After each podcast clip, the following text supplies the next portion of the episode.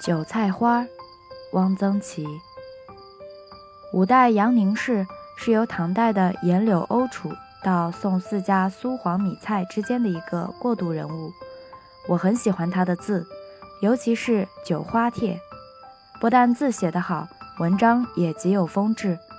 文不长，录如下：昼寝乍兴，朝饥正盛，忽蒙简汉，尾次盘孙。当一叶报秋之处，乃酒花逞味之始。助其肥助，实为珍馐。充腹之余，鸣鸡宰妾，锦绣状呈蟹，服为鉴察锦状。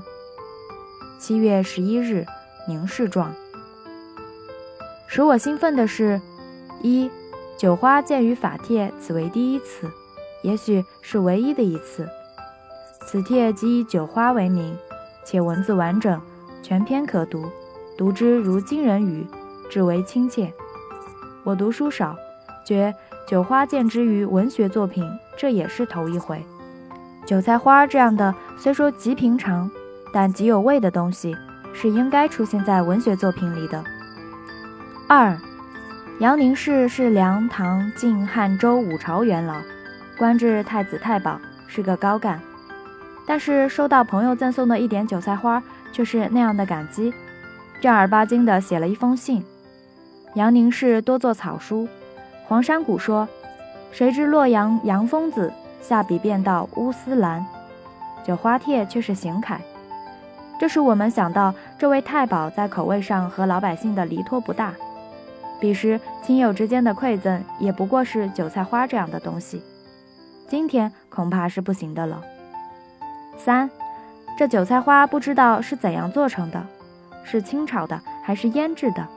但是看起来是配着羊肉一起吃的。祝其肥柱，祝是出生五个月的小羊。杨宁氏所吃的未必真是五个月的羊羔子，只是因为诗小雅伐木有既有肥柱的成句，就借用了吧。但是以酒花与羊肉同时，却是可以肯定的。北京现在吃涮羊肉缺不了韭菜花，或以为这办法来自蒙古或西域回族，原来中国五代时已经有了。杨宁氏是陕西人，以韭菜花蘸羊肉吃，盖始于中国西北诸省。北京的韭菜花是腌了后磨碎了的，带汁。除了是吃涮羊肉必不可少的调料外，就这样单独的当咸菜吃也是可以的。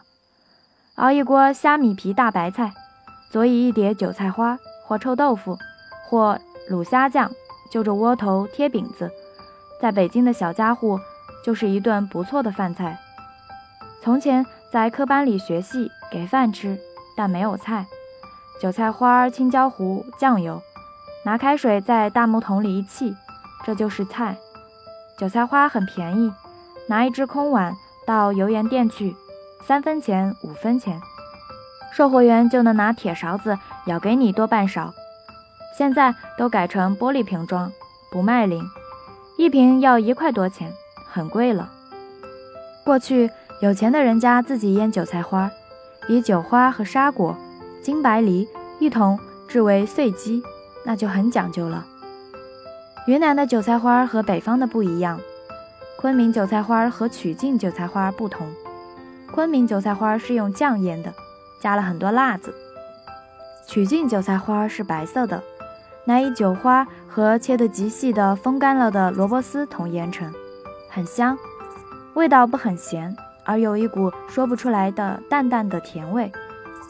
曲靖韭菜花装在一个浅白色的茶叶桶式的陶罐里，凡到曲靖的人都要带几罐送人。我常以为。曲靖韭菜花是中国咸菜里的神品。我的家乡是不懂得把韭菜花腌了来吃的，只是在韭花还是骨朵儿尚未开放时，连同掐得动的嫩苔，切为寸段，加瘦猪肉炒了吃，这是食菜。过了那几天，菜苔老了就没法吃了。